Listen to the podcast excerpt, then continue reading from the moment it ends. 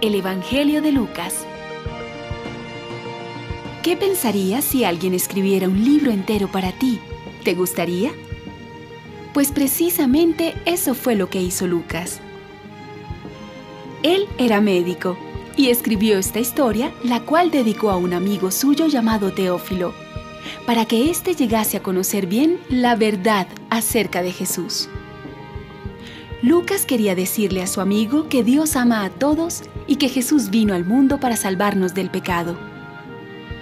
Por eso le escribió esta historia, donde cuenta todo lo que Jesús hizo y enseñó, desde el principio hasta el día en que subió al cielo.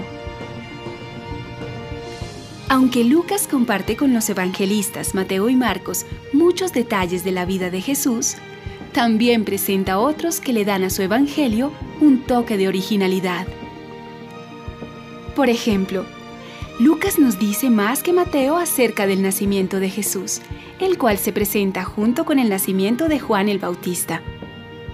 Además, al hablar de los antepasados de Jesús, Lucas hace notar que Jesús era hijo de Dios, aunque la gente creía que era hijo de José hay algunas enseñanzas de Jesús que solo aparecen en este Evangelio. De ellas, las más notables son el ejemplo del Padre amoroso y el de un extranjero compasivo.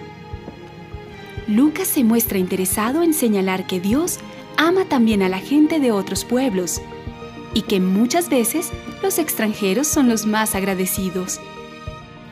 Un detalle interesante es que Lucas dedica gran parte de su Evangelio para hablar del viaje de Jesús a Jerusalén. Para Lucas, la vida de Jesús consistió siempre en caminar cuesta arriba, como si desde un principio hubiera estado subiendo al cerro donde fue crucificado.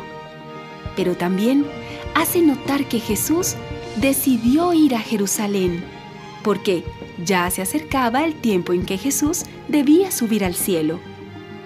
En efecto, así es como Lucas termina su Evangelio. Después de que Jesús fue crucificado y murió y resucitó, fue llevado al cielo. Todo esto y mucho más encontrarás en esta interesante historia que escribió el doctor Lucas. Por eso, te invitamos a que la escuches con mucha atención